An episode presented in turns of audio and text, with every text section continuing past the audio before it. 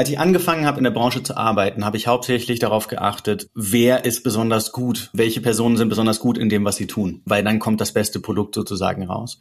Und jetzt mit der jahrelangen Erfahrung, die ich gesammelt habe, würde ich sagen, das Wichtigste ist, mit wem möchte man gerne zusammenarbeiten. Auf eigenen Wegen. Das ist der Podcast rund um die Themen kreatives Business und Selbstständigkeit von der Gründerwerkstatt Neu-Delhi der Bauhaus-Universität Weimar.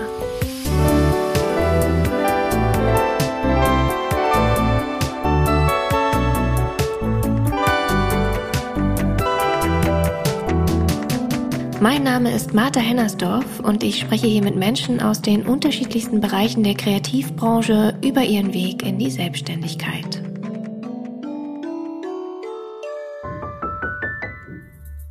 Allen meinen InterviewpartnerInnen gemeinsam ist ihre Studienvergangenheit hier an der Bauhaus-Universität in Weimar verteilt über die Bereiche Medienkunst, Mediengestaltung, Architektur, visuelle Kommunikation, Produktdesign und freie Kunst. Auch ich habe hier in Weimar Medienkunst, Mediengestaltung studiert und stand danach, wie die meisten von uns, erst einmal vor vielen Fragen. Selbstständigkeit ja oder nein und wenn ja, was sind die ersten Schritte und worauf kommt es da genau an? Umso spannender ist es für mich hier in diesem Podcast mit meinen Studienvorgängerinnen über ihren Weg in die Selbstständigkeit zu sprechen. Was sind ihre Herausforderungen, Lösungen, Anforderungen und Tipps rund um die Selbstständigkeit in der Kreativwirtschaft? In dieser Folge treffe ich Milan Pingel. Milan lebt in Köln und arbeitet dort als freiberuflicher Designer, Producer, Fördermanager und Berater in der Games-Branche. Er spricht in diesem Interview unter anderem über die Gründung seiner Firma und was ihn dazu bewogen hat, dort letztendlich wieder auszusteigen.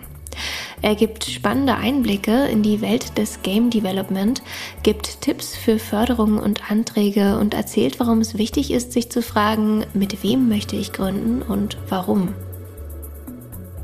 Von 2007 bis 2012 studierte Milan Medienkultur an der Bauhaus-Universität. Danach ging er nach Köln ans Cologne Game Lab, um dort seinen Master in Game Research and Development zu machen. Er arbeitete dann eine Weile als Game Designer und gründete dann 2017 mit drei Kollegen die Firma Massive Mini Team, wo er drei Jahre später allerdings wieder ausstieg. Seitdem arbeitet er als freiberuflicher Berater, Game Designer, Producer und Fördermanager. Selbstständig gemacht hat sich Milan also 2017 mit der Gründung seiner Firma. Er und seine damaligen drei Kollegen hatten Lust, ein eigenes Spiel zu entwickeln. Sie beantragten eine regionale Förderung in Nordrhein-Westfalen für dieses Projekt, bekamen die Zusage und konnten dann mit der finanziellen Hilfe dieser Förderung ihre Firma gründen. Dadurch war kein hohes Eigeninvestment am Anfang nötig. Dann ist uns allerdings relativ schnell aufgefallen, also ich hatte ja überhaupt gar keine äh, geschäftliche Erfahrung, ist uns relativ schnell aufgefallen, wie viel Geld es kostet, so uns selber Gehälter zu bezahlen und eine Firma zu zu beschäftigen und dass wir so fünf bis sechs Monate maximal hätten, zumal zwei der vier, zwei der drei Kollegen keine Studierenden waren, dementsprechend auch darauf angewiesen waren, so ein regelmäßiges Gehalt zu haben, um überhaupt, um überhaupt überleben zu können, sozusagen. Und deswegen haben wir dann angefangen, nach Auftragsarbeit zu suchen und relativ viel Glück gehabt. Einerseits durch mein Netzwerk, aber auch durch die wirklich hohe Kompetenz meiner Kollegen haben wir einige Auftragsarbeiten bekommen, die uns dann relativ schnell und zügig durchfinanziert haben und mit denen wir dann das Team innerhalb von zwei Jahren auf zwölf Leute aufbauen konnten. Und das, dass wir das alles selbst finanziert geschafft haben, ohne irgendwie Investoren oder, ähm, oder so, naja, mit Förderungen dazu, muss man sagen, da äh, kann ich schon stolz drauf sein. Auf jeden Fall. Das hört sich jetzt so an, als wäre das irgendwie eher so passiert, als wäre das jetzt gar nicht so geplant gewesen von euch am Anfang. Oder wie war das? Ja, das war wirklich nicht geplant. Also wir sind da reingestolpert. Im Nachhinein muss ich jetzt auch sagen, ne, ich bin 2020 aus der Firma ausgeschieden, weil wir zu viert einfach nicht mehr so gut miteinander klargekommen sind. Und rückblickend würde ich auch sagen, wir haben uns wirklich sehr wenig Gedanken auch darüber gemacht, warum wir eigentlich eine Firma gründen wollen und was wir so machen wollen, bevor wir es getan haben. Es war eher so, wir machen das jetzt, wir probieren das jetzt. Und ohne zwei, drei glückliche Zufälle von Aufträgen, die wir bekommen haben oder so, hätte auch locker nach einem halben Jahr Schluss sein können. Das hätten wir aber auch alle in Kauf genommen. Also das war jetzt nicht so, dass wir gesagt hätten, oh, eine Firma machen, das macht man jetzt einmal und dann, das muss sofort klappen oder so. Es war mehr so ein, wir probieren das jetzt und wir gucken mal, wie weit wir kommen. Und das hat uns eine Weile getragen. Also wir haben da auch stetig dran gearbeitet. Aber ja, wir hatten schon auch Glück mit diesen Auftragsarbeiten. Also wir hatten eine sehr, sehr große Auftragsarbeit ganz am Anfang, eine in Augmented Reality für einen großen deutschen Automobilhersteller und äh, die hat uns hat uns sehr geholfen, Fuß zu fassen. Da ist dann das Netzwerk hilfreich, wenn man Leute kennt, die Leute kennen, die Aufträge zu vergeben haben. Ja, das wäre jetzt meine nächste Frage gewesen. Wie kamen denn die Aufträge zu euch? Das hast du ja jetzt schon anklingen lassen.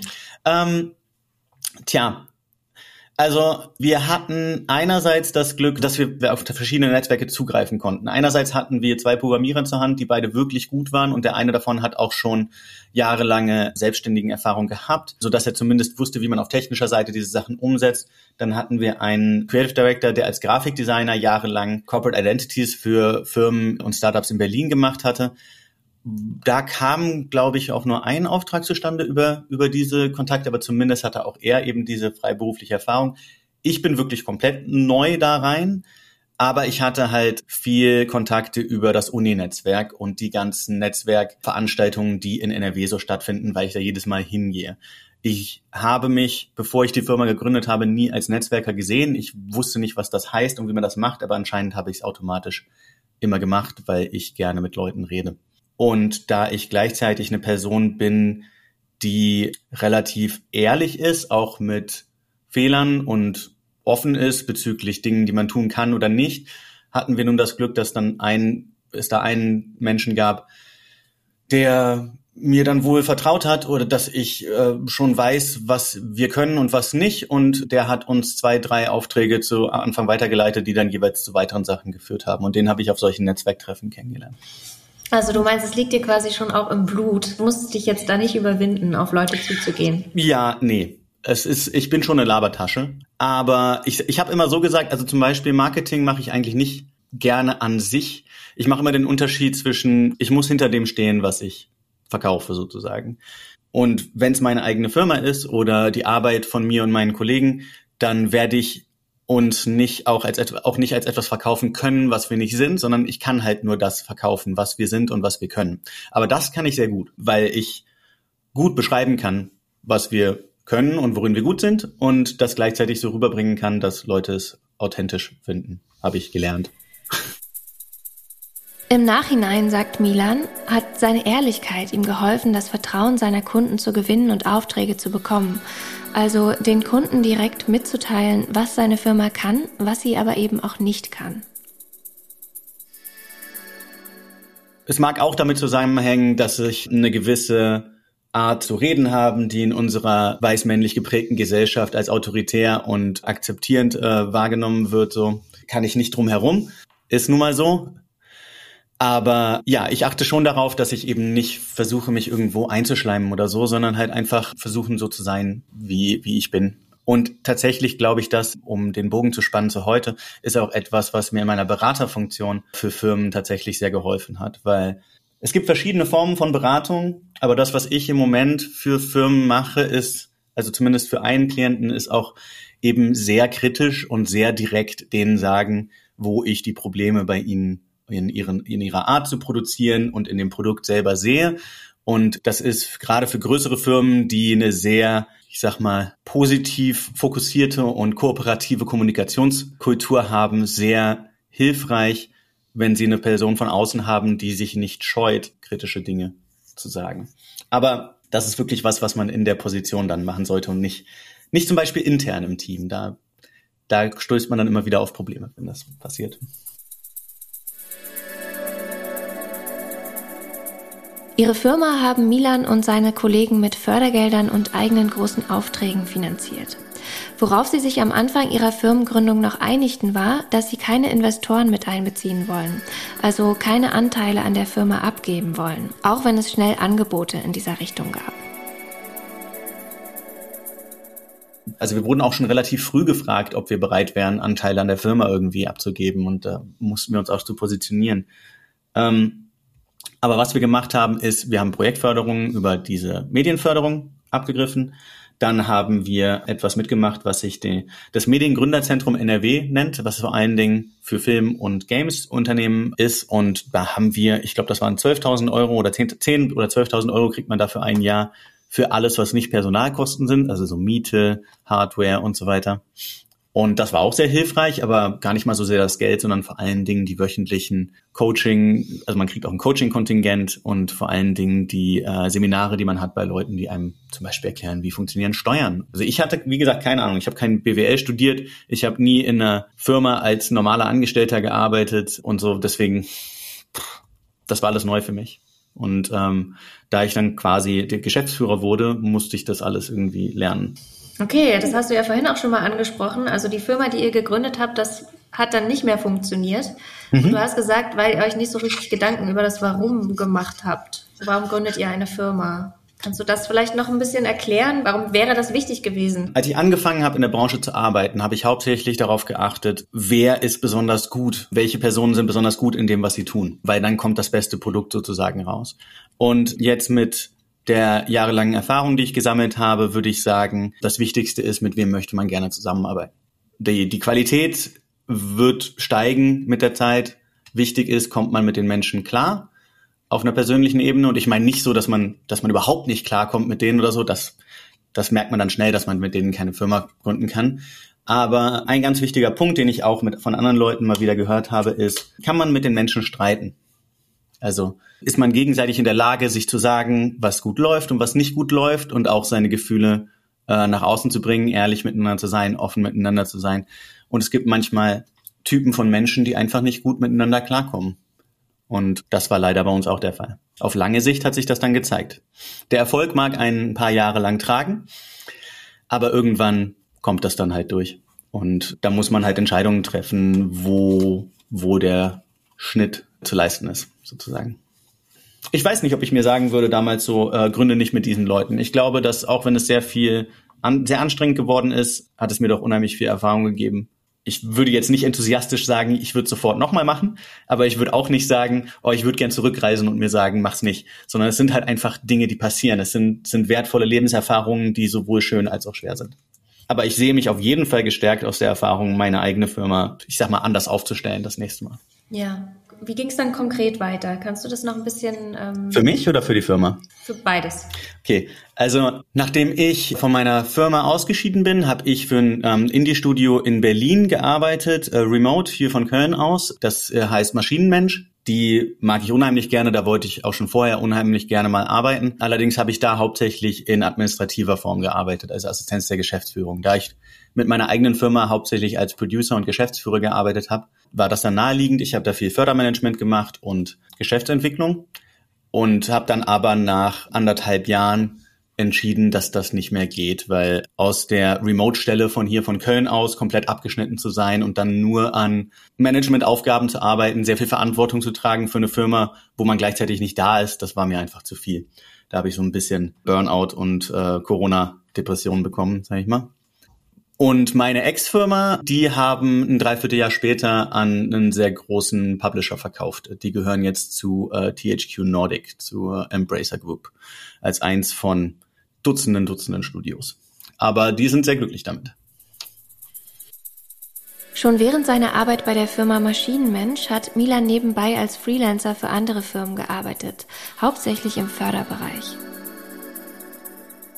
Ich habe mit den regionalen Förderungen in NRW und in Berlin-Brandenburg und mit der Bundesförderung immer wieder kleine Indie-Studios unterstützt, weil ich anscheinend das ganz gut kann. Förderanträge schreiben, Budgets dafür aufstellen, die ganzen Formulare dafür auftreiben, dann mit den Leuten von den Förderungen reden und ihnen erklären, was es ist und so weiter. Und das habe ich einerseits gemacht, also für nicht so viel Geld gemacht, auch um die Indies zu unterstützen, aber auch um ein bisschen eben Einblick zu erhalten, Kontakte zu knüpfen mit den Leuten.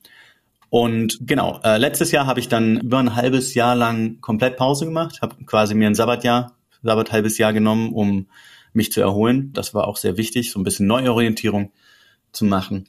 Und seit September arbeite ich jetzt vor allen Dingen als Berater für zwei Firmen und als Fördermanager für zwei andere Firmen. Werde jetzt aber bald wieder bei einer Firma von einem Kollegen hier in Köln anfangen als Festangestellter. Bist du dann hauptsächlich festangestellt? Ähm, willst du dann die Freiberuflichkeit ja. aufgeben? Ähm, ja, aber ich sag mal so, tatsächlich ungern. Ich fühle mich sehr wohl mit meiner Freiberuflichkeit, weil ich inzwischen einen Punkt erreicht habe, wo ich merke, dass ich einerseits gut genug bezahlte Arbeit machen kann, dass ich nicht die ganze Zeit arbeiten muss. Also das Klischee der Selbstständigkeit ist ja auch, dass man letztendlich mehr arbeitet als als Festangestellter. Ich habe das Glück, dass ich an einen Punkt gekommen bin, wo das für mich nicht mehr so war, sondern dass ich eher weniger arbeiten konnte als Selbstständiger als als Festangestellter. Äh, ich habe auch schon während meiner Festangestelltenzeit nach meiner eigenen Firma nur Teilzeit gearbeitet, weil ich persönlich auch der Überzeugung bin, dass Menschen nicht dafür gemacht sind, 40 Stunden in der Woche zu arbeiten und ich möchte gerne auf maximal vier Tage die Woche da bleiben. Weil nach drei Jahren eigener Firma, wo man durchaus mehr als 40 Stunden die Woche arbeitet, habe ich äh, erstmal genug davon. Ich kann mir auch vorstellen, dass in meiner Zukunft liegt, nochmal selber eine Firma zu gründen. Das ist keine Unwahrscheinlichkeit. Also ich habe tatsächlich auch gerade eine Firma, weil ich eine Förderung beantragt habe, habe ich tatsächlich auch eine UG, nur da ist halt keiner angestellt im Moment. Und ich kann mir das gut vorstellen. Der Traum ist nicht tot, sage ich mal, nur weil ich da bereits auch unangenehme Erfahrungen gemacht habe.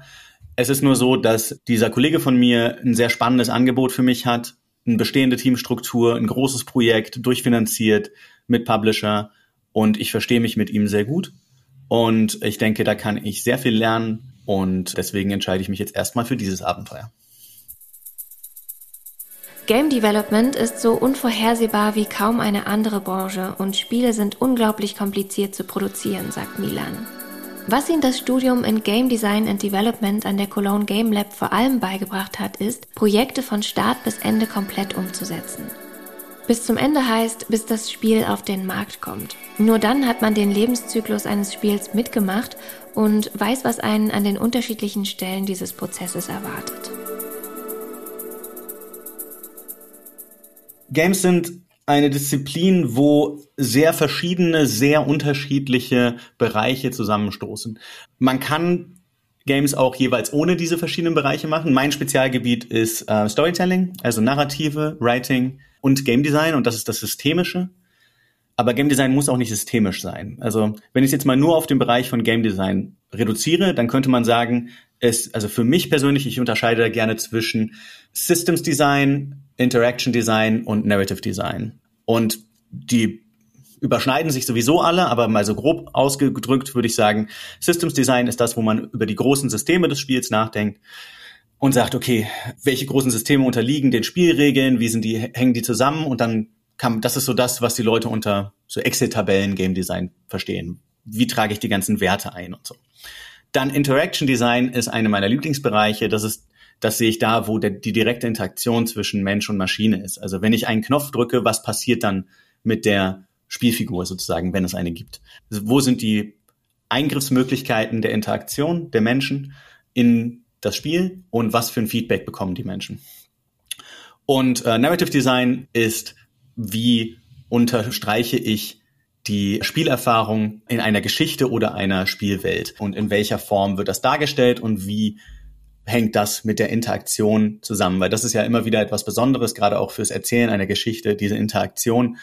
Da gibt es ja in anderen Medien immer wieder Versuche, das auch mal einzubringen, aber das ist bisher nicht so erfolgreich gewesen, würde ich mal sagen. Ich glaube, auf Netflix gab es irgendwie vor ein, zwei Jahren mal wieder so einen Versuch mit einem interaktiven Film, aber so richtig ist das nichts. Und dann gibt's noch so viele andere Bereiche. Also man könnte sagen, in Games ist eigentlich jeder Bereich irgendwie Game Design. Also ob es Sound Design ist oder Animation oder 2D-Art das alles Game Design äh, gehört alles mit dazu.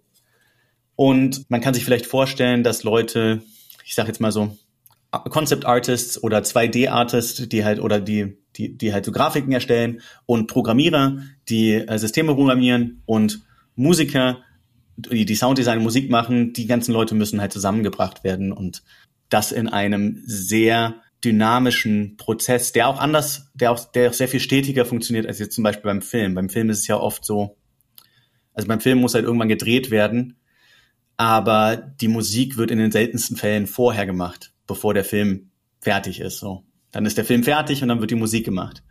Das ist bei Spielen nicht so einfach. Da muss eigentlich alles sehr viel überschneidender funktionieren und sich deswegen auch regelmäßig wieder ändern, wenn sich im Spiel etwas ändert. Also es ist eine große Teamaufgabe und ein ja. großes Projektmanagement. Oh ja, das auch. Was begeistert dich denn an Games? Also warum bist du in die Richtung gegangen?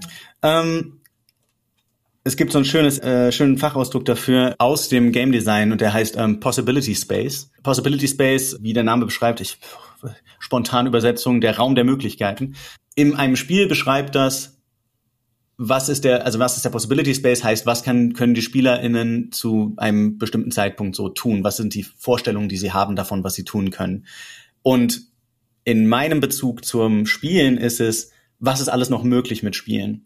Bevor ich zum Game Design gekommen bin, wollte ich Filme machen, so Autor, Regisseur werden, aber da habe ich so das Gefühl, es ist schon sehr, sehr, sehr viel. So Film existiert schon sehr lange, es ist sehr viel ausprobiert worden, was wirklich Neues zu schaffen, eine neue Erfahrung zu schaffen und das ist das, was mich wirklich antreibt als kreativ, als kreativer Mensch, ist sehr viel schwerer im Film als in Spielen. Im Spielebereich, gerade als ich angefangen habe zu 2016, so war so die absolute hoch, also das war so der, der Durchbruch der Indie-Spiele, der, der Spiele, die versuchen wirklich neuartige Dinge zu machen, die nicht die großen, von den großen Publishern gemacht werden, sondern eher kleine, äh, kleine Teams, kleine Ideen, kleine Projekte, aber sehr künstlerisch. Das war der Durchbruch damals und heutzutage kommen so viele neue, völlig nie dagewesene Erfahrungen sozusagen raus, dass ich wirklich sagen würde, wir sind in einer Blütezeit der, der Spielideen nur leider auch in einer Zeit, in der alle so überschwemmt werden von der Fülle und Masse an Spielen, die rauskommen, dass es sehr schwer ist, noch diese Goldkörner herauszusuchen. Das ist auch eine Herausforderung, die sich unserer Branche gerade bietet. Weil in der Spieleentwicklung viele kreative Disziplinen zusammenkommen, kann diese Branche für Kreativschaffende attraktiv sein. Allerdings findet Milan, dass es nicht unbedingt einfach ist, in der Branche Fuß zu fassen. Einerseits wächst die Branche gerade weiter, andererseits bin ich persönlich einer der Skeptiker dessen, wie lange das noch weitergeht, ähm, weil einfach der Markt überschwemmt wird ähm, mit Talenten und ähm, wir haben in der Games-Branche, also ich, ich habe ja noch nie bei einer großen Firma gearbeitet, aber viele Leute arbeiten bei größeren Firmen und da war es jetzt gerade so wieder in den letzten Wochen. Einige der Tech-Firmen haben teilweise Microsoft hat 10.000 Leute entlassen. Ähm, und da sind viele Games-Firmen auch von betroffen. Wenn dann halt irgendwas nicht mehr funktioniert, dann wird halt was zugemacht. Ähm, wie es in Deutschland da so aussieht, kann ich nicht wirklich voraussagen. Ähm, ich weiß aber auch, ich habe ja auch schon unterrichtet im Game Design und ich habe auch schon Klassen unterrichtet, wo man halt sieht, da sind super viele Leute, die sich total dafür interessieren ähm, und total dafür brennen, ähm, Spiele zu machen, aber durch dieses, die, diese, diese unglaubliche Masse an Leuten, die inzwischen Games machen, ist die Qualitätsgrenze der Games, die wirklich Aufmerksamkeit bekommen, so angestiegen, dass man wirklich, wirklich gut sein muss, wenn man dauerhaft in der Branche sein Überleben sozusagen sichern möchte. Seine eigenen Spielideen hat Milan immer mit Hilfe von Projektförderung finanziert. Wie er schon vorhin gesagt hat, waren seine Anlaufstellen in erster Linie die regionalen Förderungen wie die Film- und Medienstiftung NRW oder das Medienboard Berlin-Brandenburg, aber auch die Computerspieleförderung des Bundes. Mittlerweile hat auch die Mitteldeutsche Medienförderung und die Thüringer Staatskanzlei ihr Förderangebot auf die Games-Branche ausgeweitet. Auch das Exist Gründungsstipendium haben viele Games Studios bei ihrer Gründung bereits genutzt. Ich habe inzwischen äh, mit meinen eigenen und denen, die ich für andere geschrieben habe, bestimmt über fünf, also es müssen über 15 Förderanträge sein, die ich geschrieben habe. Und ich glaube, ah, also von den Förderaufträgen, Förderanträgen ist keiner abgelehnt worden bisher. Aber das liegt halt daran, dass ich das ganz gut kann und auch viel mit Firmen zusammengearbeitet habe, die bereits einen Track Record haben. Also wenn man ein komplettes unbeschriebenes Blatt ist, keine Erfahrung vorzuweisen hat, dann ist es ein bisschen unwahrscheinlicher, glaube ich, dass Leute einem vertrauen, also diese Fördergeber. Als ich meine erste eigene Förderung geschrieben hatte, hatte ich halt bereits an einem ähm, hatte ich bereits an einem Spiel mitgearbeitet, das rausgekommen ist. Also 2016, als ich angefangen habe in der Branche zu arbeiten, habe ich in sieben Monaten bei unserem Team ein Spiel gemacht und wir haben es veröffentlicht. Das heißt, das war dann bereits so eine erste Linie in der, im Curriculum. Und ich glaube, das hilft dann als Vertrauensgrundlage, aber auch um in der Förderung zu beschreiben, was man vorhat und wie ein Spiel aussieht, also dass man ein bisschen mehr Erfahrung hat in den Sachen. Das ist übrigens auch etwas, was ich ganz gerne mache, ist jüngeren Teams, die noch nicht so viel Erfahrung haben, dabei helfen, ihre Förderanträge durchzugucken und Feedback zu geben dazu und so. Was muss man da können? Also du sagst, du kannst das ganz gut, so Förderanträge schreiben, unabhängig davon, dass du auch Referenzen vorzuweisen hast, die dir auf jeden Fall helfen. Aber was muss man da noch können? Ah, das ist was für Medienkulturler. Ähm, Hausarbeiten schreiben.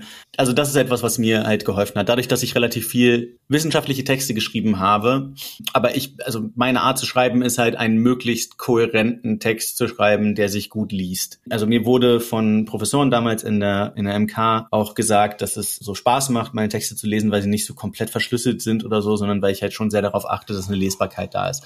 Mir war es persönlich immer sehr wichtig, dass zum Beispiel mein Opa meine Bachelorarbeit lesen konnte und, und sie auch versteht. Und das heißt nicht, dass man irgendwie alles auf simpelstes Deutsch runterbrechen muss, aber das heißt, man muss ein bisschen Ahnung von Satzstruktur haben und dass man darauf achtet, dass Abschnitte ineinander überleiten und man die Leute nicht vollkommen verliert. Wenn sowas funktioniert, also das ist wirklich das, was ich denke, was oft unterschätzt wird. Leute sind überzeugt von ihrer eigenen Idee und denken, das ist die, das ist die beste Idee, das muss, muss doch gefördert werden. Aber wenn man diese Idee nicht anständig vermitteln kann, dann dann kommt die halt nicht rüber und dann verstehen andere Leute auch nicht, was so toll daran sein soll. Und ich glaube, das bringt mich ein bisschen zurück zu dieser Frage von, für wen kann ich Marketing machen? Ich kann halt ganz gut erklären, was ich toll finde und das ganz gut rüberbringen.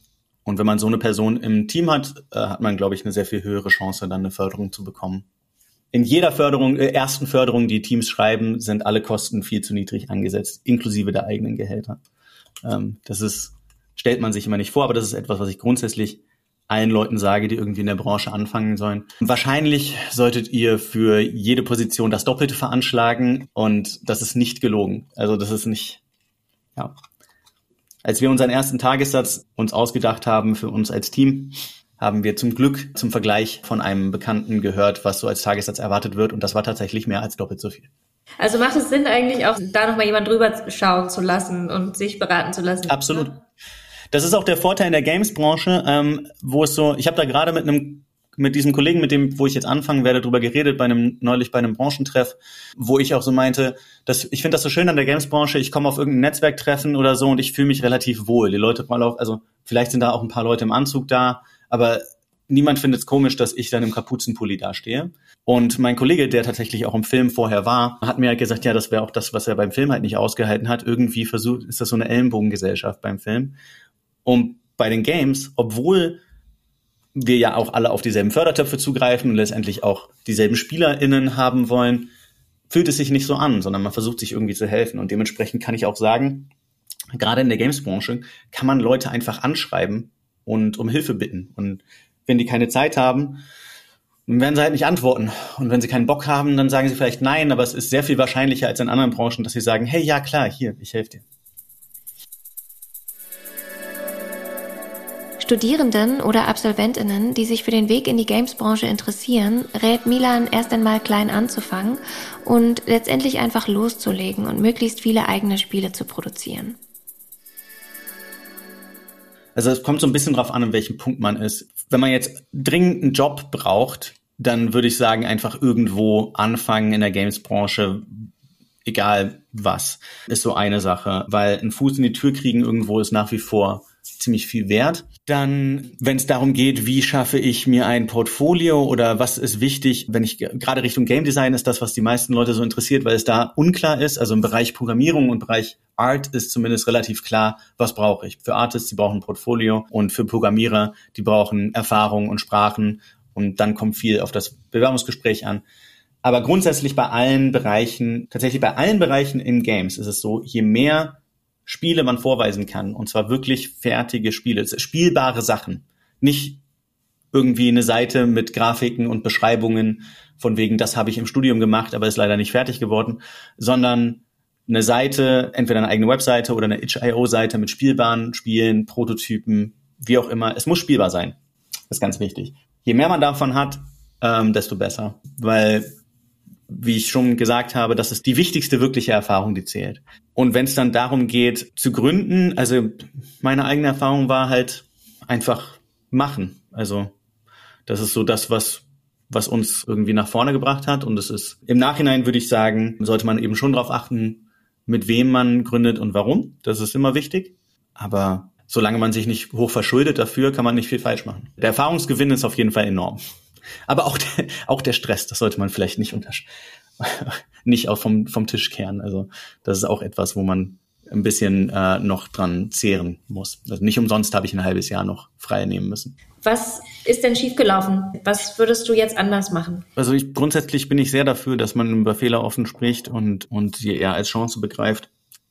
Ähm, ist schwer zu sagen. Ich hätte früher ein paar Dinge forcieren sollen, glaube ich, und nicht so lange warten sollen mit gewissen Entscheidungen oder mit gewissen Problemen die wir hatten in unserer Konstellation von uns als Geschäftsführern oder hätte früher ein paar Dinge klarstellen sollen, wo ich mich, glaube ich, selber ein bisschen vor den Entscheidungen gefürchtet habe. Aber ich meine, das Resultat ist ja, dass ich raus bin und die anderen drei Kollegen, äh, die anderen drei Gründer sind da geblieben. Also wenn das das Resultat ist, kann man sicher denken, dass ähm, die Erwartungen, die ich an diese Konfrontationen hatte während meiner Zeit in der Firma, auch nicht besonders positiv waren und dementsprechend habe ich mich wahrscheinlich auch einfach davor gedrückt.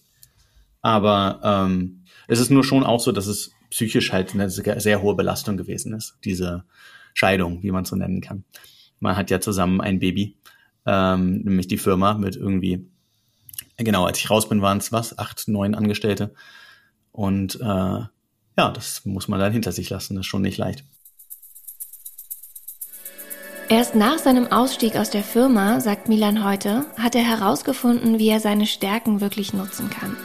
Nach seinem Medienkulturstudium hat er sehr lange gebraucht, um zu realisieren, was er auf dem Arbeitsmarkt zu bieten hat. Das liegt seiner Meinung nach auch daran, dass die Gamesbranche dominiert ist von Menschen, die sehr spezifische Arbeit machen.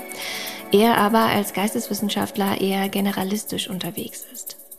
Doch darin liegen auch sehr viele Qualitäten, die allerdings leicht zu übersehen sind. Es gibt auch viele Leute, die das sehr schätzen und die das auch zu schätzen wissen. Ähm, gerade auch Geschäftsführer von Firmen, die schon ein bisschen länger unterwegs sind, wissen sehr genau, dass solche Leute gebraucht werden. Deswegen würde ich da Leuten raten, die gerade aus diesem Bereich kommen und dann sich vielleicht sagen so, hm, was, was habe ich denn zu bieten oder so.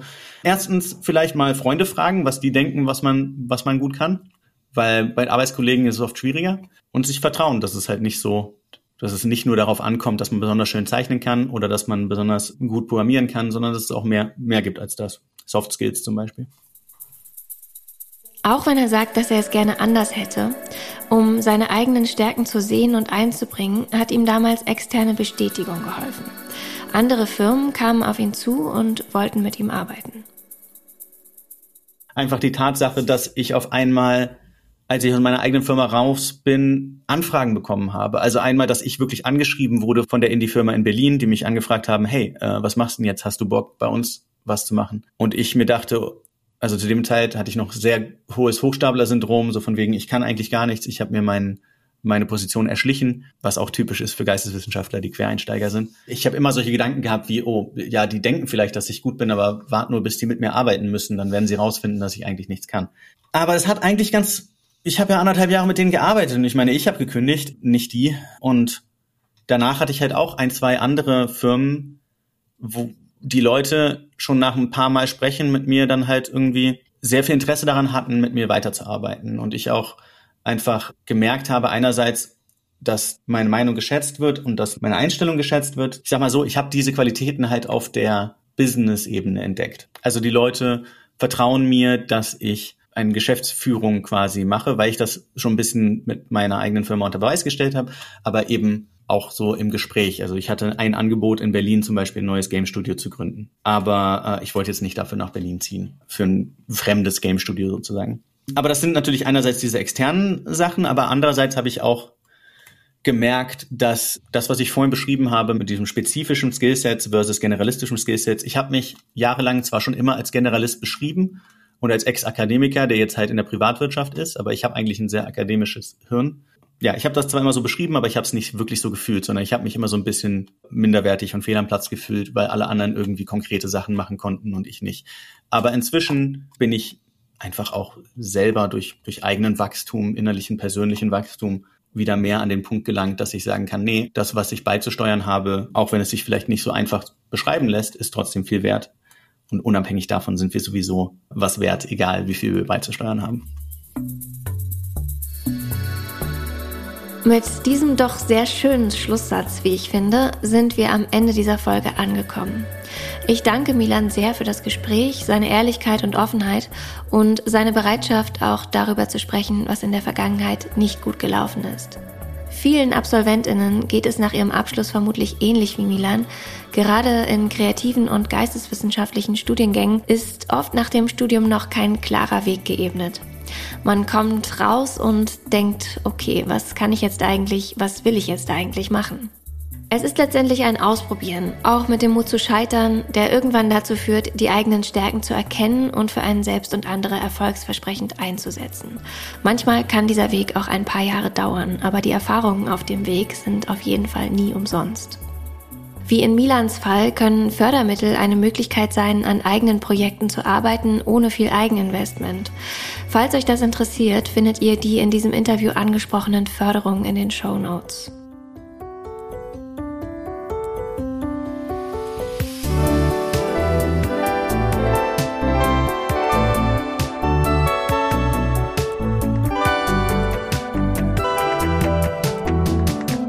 Das war die siebte Folge unseres Podcasts Auf eigenen Wegen, dem Podcast rund um die Themen kreatives Business und Selbstständigkeit von der Gründerwerkstatt Neu-Delhi.